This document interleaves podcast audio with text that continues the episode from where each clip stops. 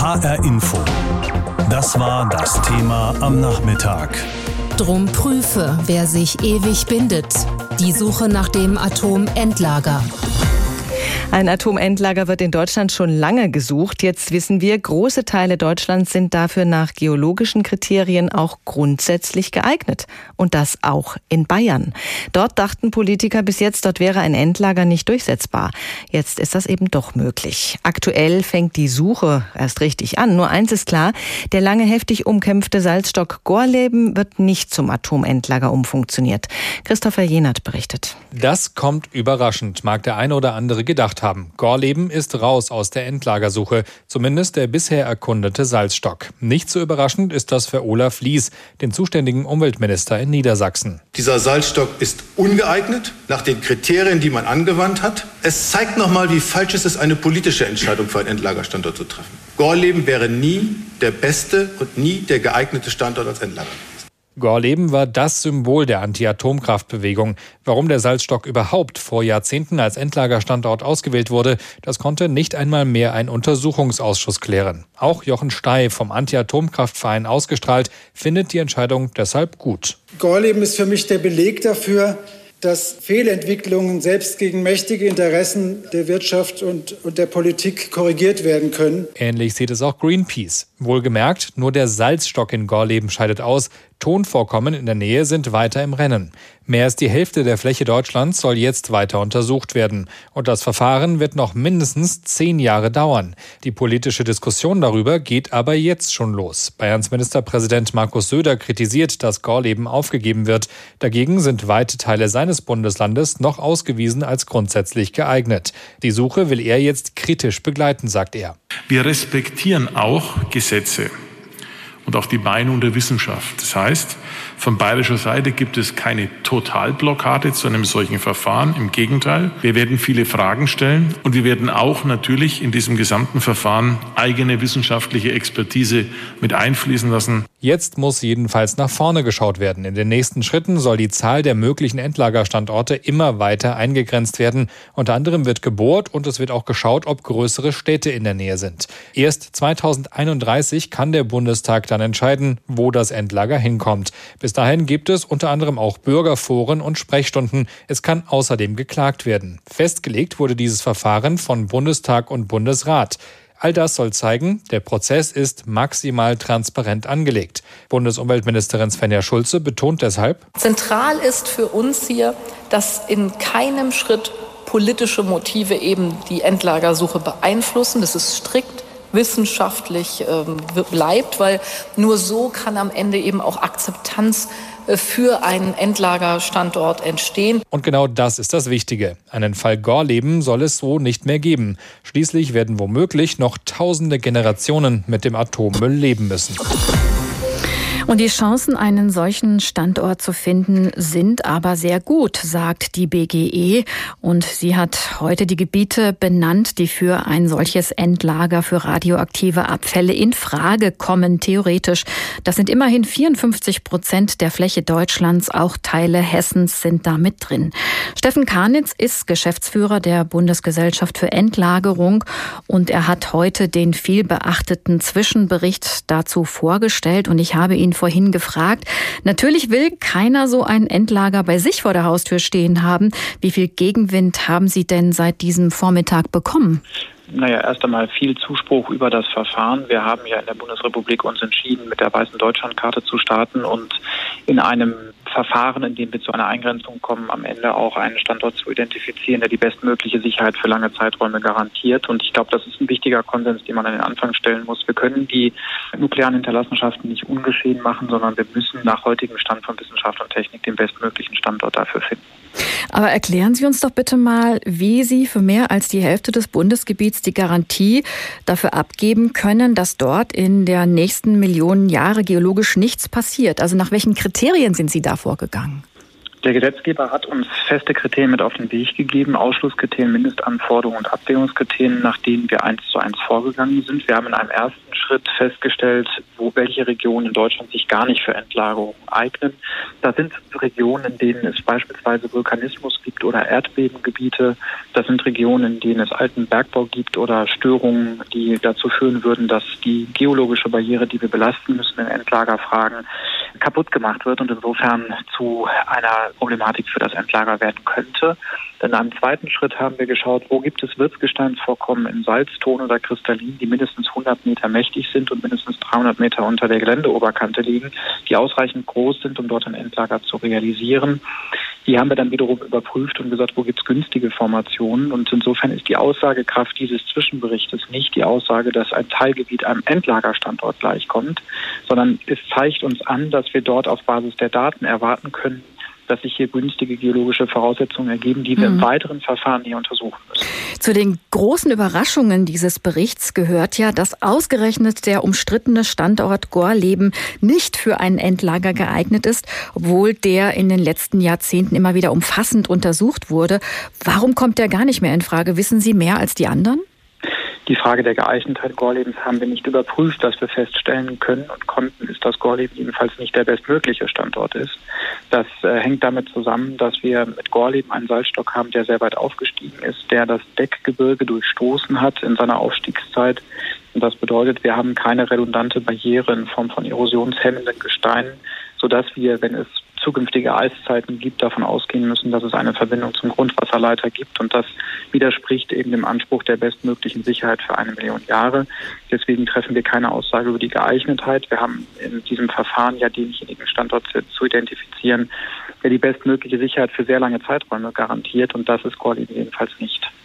Hier in Hessen gibt es nicht viele Bereiche, die als Endlager geeignet ausgewiesen sind. Der größte liegt im Südwesten und umfasst weite Teile des Odenwaldes. Wie sehr müssen denn die Menschen dort jetzt fürchten, dass das Endlager zu ihnen kommt vor die Haustür?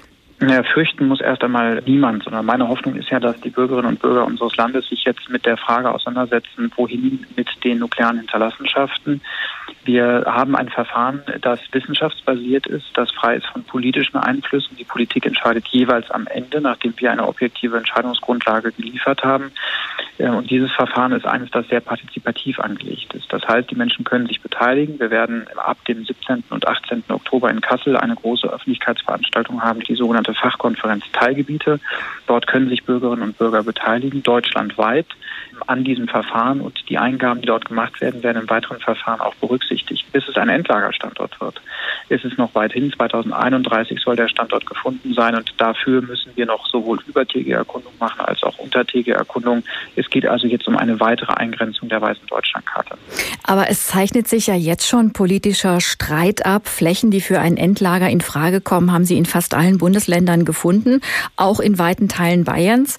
Aber die Landesregierung dort ist fest davon überzeugt, steht auch in ihrem Koalitionsvertrag, dass das Gestein dort in Bayern nicht geeignet sei für ein unterirdisches Lager. Liegen die Bayern falsch? Wie wollen Sie äh, das hinbekommen, dass die mitziehen? Naja, Koalitionsverträge ersetzen kein wissenschaftsbasiertes Verfahren und insofern nehmen wir das zur Kenntnis, aber wir sind eben nicht Bestandteil von Politik, sondern wir liefern die Entscheidungsgrundlage und die Entscheidungsgrundlage muss frei von politischen Einflüssen sein, die muss wissenschaftsbasiert sein, weil das die einzige Chance bietet, am Ende zu einem Standort zu kommen, der toleriert werden kann. Auch die Bayern haben Daten geliefert, so wie alle anderen Bundesländer übrigens auch. Das ist der Grund, warum wir auch in Bayern Teilgebiete ausweisen konnten und ich gehe davon aus, dass alle Bundesländer diesen Weg auch weiter mitgehen. Steffen Karnitz, er ist Geschäftsführer der Bundesgesellschaft für Endlagerung, die heute einen Zwischenbericht vorgelegt hat. Und der weist 90 Gebiete in Deutschland aus, die aus wissenschaftlicher Sicht geeignet sind als Standort für ein atomares Endlager. Und wir bleiben beim Thema, denn praktisch über Nacht wurde Bayern zum Hotspot für ein Atommüllendlager. Fast 42.000 Quadratkilometer sind zumindest geologisch geeignet dafür, sagt die BGE und macht die Hoffnungen vieler Bayern zunichte. Dazu kam es, nachdem auch eine Barriere aus Gestein und technischen Maßnahmen, also etwa Betonbunker und spezielle Container, als ausreichend angesehen werden. Das Bundesland selbst sieht damit allerdings allerdings einen Grundsatz der Endlagersuche beschädigt. Außerdem glauben CSU und Freie Wähler, das Verfahren sei nicht wissenschaftlich geführt, also fair, sondern politisch motiviert. Ein Großteil des Freistaats kommt im Suchverfahren vorerst weiter als Standort für ein Atommüllendlager in Frage. Zwei Drittel des bayerischen Gebiets ungefähr. Betroffen sind alle Regierungsbezirke. Mit am meisten überrascht waren sie in Oberbayern. Dort stehen Tonvorkommen am Chiemsee und in der Gegend rund um Mühldorf und Burghausen auf der Liste. Der Rosenheimer CSU-Landrat Otto Lederer. Ich gehe fest davon aus, dass aufgrund der Vielzahl der Menschen, die hier lebt, bei uns im Landkreis Rosenheim, aufgrund der Landschafts- und Naturschutzgebiete, die wir hier haben, ähm, dass äh, dieses Gebiet im Landkreis Rosenheim sehr bald aus der Betrachtung fallen wird. Ebenfalls überraschend, fast ganz Bayern, nördlich einer Linie Augsburg-Landshut, steht auf der Endlagerliste weil dort Granit in großer Tiefe vermutet wird, so Andreas Peterek vom Geopark Bayern-Böhmen. Aber die Bohrungsdaten, die man letztlich hat, sind noch nicht flächendeckend, dass man noch detaillierter diese Teilgebiete ausweisen konnte. Das ist die Interpretation dieser riesigen Fläche, die in der Karte eingetragen ist. Fast schon routiniert die Reaktion aus dem bayerischen Wald. Der Turmans Banger Bürgermeister Martin Behringer. Jetzt heißt es weiterkämpfen. Unser nächster Schritt ist, dass wir mit dem bayerischen Umweltminister, mit Herrn Glauband, hier eine FIM-Veranstaltung abhalten, damit wir gemeinsam gegen ein Endlager im Salbenberger Granit kämpfen können. Bayerns Umweltminister Glauber von den Freien Wählern ist verärgert, dass die Geologen des Bundes im ersten Schritt so viele Gebiete im Endlagersuchprozess belassen haben. Mehr als die Hälfte Deutschlands. Das kann auch ein Geologiestudent im dritten Semester so ausweisen, was für geologische Vorkommnisse in der Bundesrepublik Deutschland vorzufinden sind. Also sprich, zielgerichtetes Verfahren sieht aus unserer Sicht ganz klar anders aus. Bayerns Ministerpräsident Markus Söder verspricht, dass der Freistaat seine gesetzlichen Verpflichtungen erfüllt und im weiteren Suchverfahren mitarbeiten wird. Was wir nur wollen, ist Fairness. Ich habe so ein Gefühl, dass diese Fairness im Moment im politischen Prozess ein bisschen fehlt. Nach dem Motto, am liebsten alles nach Bayern. Die Bayern soll das nehmen. Die haben doch mal von der Kernenergie profitiert. Eines will ich Ihnen schon sagen. Deutschland hat von der Kernenergie profitiert, denn wir haben von Bayern mit der Kernkraft auch viele Teile in Deutschlands mit Strom versorgt. Die Bewohner so vieler Gebiete in Bayern und Deutschland weit mit der Endlagersuche verunsichern, auf der anderen Seite aber Gorleben gleich zu Beginn aus dem Verfahren herausnehmen, das passe nicht zusammen, so Söder. Die Bayern sind sauer, denn nach dem Zwischenbericht der Bundesgesellschaft für Endlagerung wurde Bayern praktisch über Nacht zum Hotspot für ein mögliches Atommüllendlager. Lorenz Storch hatte die Reaktionen aus Bayern. Ja, und seit heute wissen wir, 90 Regionen in Deutschland sind aus wissenschaftlicher Sicht geeignet dafür, Atommüll endzulagern. Etwa die Hälfte der Landesfläche bietet sich zumindest geologisch dafür an. Der Salzstock Gorleben, um den seit Jahren erbittert gestritten wurde, ist allerdings raus aus der Nummer. Das geht aus dem Zwischenbericht hervor, den die Bundesgesellschaft für Endlagersuche heute vorgestellt hat. Angela Ulrich ist unsere Hauptstadtkorrespondentin in Berlin und mit ihr habe ich vorhin gesprochen über diese Karte, die der Zwischenbericht heute präsentiert hat. Und ich habe sie gefragt, nur das Saarland ist auf dieser Karte komplett weiß. Ansonsten sind alle Bundesländer betroffen, auch Hessen, wobei es bei uns nur eine relativ kleine Fläche ist, die da in Frage kommt. Wie verteilen sich denn die 90 Regionen auf ganz Deutschland und gibt es erste Reaktionen der Bundesländer dazu? Ja, man muss sagen, Hessen ist nur sehr gering betroffen, also nur ganz im Süden rund um Darmstadt, Aschaffenburg, da ist Granit und Bad Hersfeld, Fulda, da sieht man so leichte Steinsalzvorkommen. Ansonsten ziemlich weiß, Kassel oben da auch noch ein bisschen Salz, ansonsten gerade in Hessen ziemlich viel weiß, also ziemlich viel ungeeignet für ein Atommüllendlager. Aber gerade in Niedersachsen zum Beispiel, da ist sehr viel Tongestein und da ist auch viel möglich und auch in Bayern. Also gerade im Osten auch viele Gebiete, die theoretisch möglich wären. Aber da heißt es natürlich auch ganz klar von der Bundesgesellschaft zur Endlagersuche, das heißt nicht, dort sollen überall Endlager hin, sondern weil man erst den allerersten Schritt wählt, rein nach geologischen Kriterien schaut, sind das die wissenschaftlichen wissenschaftlich möglichen Gebiete und das wird natürlich dann durch weitere Erkundungen eingeengt. Niedersachsens Ministerpräsident Weil zum Beispiel sagt, er findet das Verfahren richtig gut. Besonders laute Kritik kommt aber von den Bayern, die zum einen in ihrem Koalitionsvertrag festgehalten haben, dass sie kein Endlager bekommen und die sagen, unser Gestein ist viel zu zerklüftet, um für ein unterirdisches Lager geeignet zu sein. Dennoch ist jetzt über die Hälfte der Fläche Bayerns als möglicher Standort ausgewiesen. Werden sich die Bayern doch aus der Verantwortung irgendwie noch ziehen können? Also äh, Bayerns Ministerpräsident Söder hat genau das heute gesagt. Er hat zwar gesagt, keine Totalblockade, aber wir sind sehr, sehr kritisch, was das angeht. Auf der anderen Seite wehren sich die Wissenschaftler. Sie sagen doch, auch in Bayern sind große Teile von Granit als Endlager theoretisch möglich. Deswegen haben wir das eben auch noch nicht ausgeschlossen. Das ist jetzt genau die Frage. Die Umweltministerin Svenja Schulze hat zum Beispiel jetzt gesagt, ihr Landespolitiker dürft keinesfalls jetzt durch vorschnelle Kritik Kritik dieses ganze Verfahren, die Glaubwürdigkeit des Verfahrens, dass es eben nicht politisch, sondern rein wissenschaftlich motiviert ist, das dürft ihr nicht unterhöhlen. Und da hat jetzt quasi das Fingerhakeln begonnen. Fast die Hälfte Deutschlands ist jetzt Endlager geeignet oder sogar mehr als die Hälfte, 54 Prozent. Aber ausgerechnet das niedersächsische Gorleben, was von den Politikern jahrzehntelang favorisiert worden war, ist nicht dabei. Ist es ein Erfolg der Bürgerinitiativen dort? Also die sind natürlich erleichtert, sagen auch schon, sie bekommen Glückwünsche. Aber sie sagen auch, es ist ja nicht unser politischer Kampf gewesen, der Gorleben hat ausscheiden lassen, sondern es sind die reinen geologischen Gegebenheiten. Einer der Aussuchenden bei dieser BGE-Gesellschaft hat auch gesagt, es liegt daran, dass das Deckgestein, also die dicke Schicht, die dann über dem Endlager wäre, dass die porös sein könnte in Gorleben. Jetzt fragt man sich, warum ihnen das nicht vorher schon aufgefallen mhm. ist, weil die Atomgegner das natürlich schon die ganze Zeit gesagt haben, aber es ist jetzt so untersucht worden, deswegen eben Gorleben derzeit raus. Diese Landkarte, die wir heute gesehen haben, das war ja nur ein Zwischenbericht. Wie geht der Prozess jetzt weiter?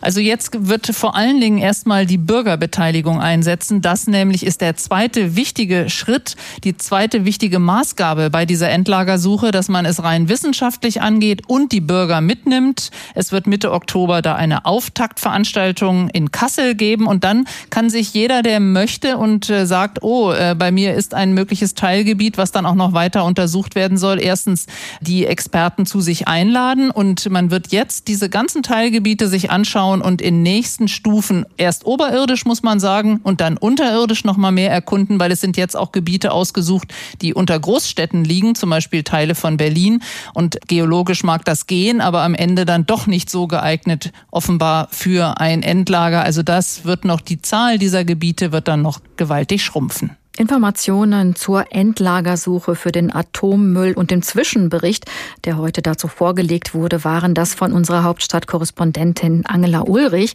Und dass der Salzstock Gorleben in Niedersachsen raus ist aus der Endlagersuche, das ist eine gute Entscheidung. HR Info. Kommentar. Das meint jedenfalls unser Hauptstadtkorrespondent Marcel Heberlein. Besser spät die richtige Entscheidung treffen als nie. Die deutsche Endlagersuche ging mit einem großen Fehler los. Gorleben Ende der 70er Jahre zum Endlagerstandort zu bestimmen, das war falsch. Die Politik hat die Bürger damals nicht beteiligt. Sie hat nur auf Macht gesetzt, statt mit Argumenten zu überzeugen. Vor allem aber sorgen geologische Probleme dafür, dass der Salzstock von Gorleben als Endlager unbrauchbar ist. Kurz, er ist nicht ganz dicht. Das Grundwasser dort könnte radioaktiv verseucht werden. Der Zwischenbericht zur Endlagersuche erkennt die Fakten nun endlich an. Späte Genugtuung für all die Menschen, die seit Jahrzehnten gegen Gorleben protestieren. Gorleben ist raus. Gut so. Die aktuelle Entscheidung kann auch eine vertrauensbildende Maßnahme sein, in einem Prozess, in dem lange nur Vertrauen zerstört wurde. Ab jetzt soll die Wissenschaft den Weg bestimmen. Transparenz soll es zugehen, Kritik soll Gehör finden. Wenn ein lokaler Geologe mehr weiß über den Salzstock XY oder das Tongestein nebenan, her mit den Erkenntnissen. Doch das größte Problem wird die Politik bleiben. Beispiel Bayern. Endlager, okay, aber nicht bei uns. Das hat sich die Staatsregierung dort sogar in den Koalitionsvertrag geschrieben. Und Ministerpräsident Söder sät heute schon wieder Zweifel am neuen Verfahren. Er beschwert sich, weil jetzt zwei Drittel der Fläche von Bayern noch für ein Endlager in Frage kommen. Das darf nicht sein, findet Söder. Doch, darf es. 80 Prozent von Niedersachsen sind auch noch im Spiel. Die Hälfte der Fläche Deutschlands kommt aktuell noch in Frage. Erst Schritt für Schritt sollen weniger geeignete Standorte wegfallen. Immer nachvollziehbar begründet. Das ist der Sinn. Nur so kann Akzeptanz wachsen. Je kürzer die Liste von möglichen Standorten wird, desto wahrscheinlicher wird es auch, dass Politiker versuchen werden, den Unmut und die Angst im eigenen Bundesland oder Kreis für sich zu nutzen. Und klar, Protest wird es geben. Da hilft nur ein gutes und faires Verfahren und das stete Erinnern ans Gemeinwohl. Denn irgendwo muss der strahlende Müll halt hin. Und so schwer es auch fällt, das anzuerkennen, Fehler passieren. Wichtig ist, dass die Politik aus ihnen lernt. Die Vorzeichen dafür sind gut. Aber der schwierige Teil kommt erst noch. HR Info. Das Thema. Wer es hört, hat mehr zu sagen.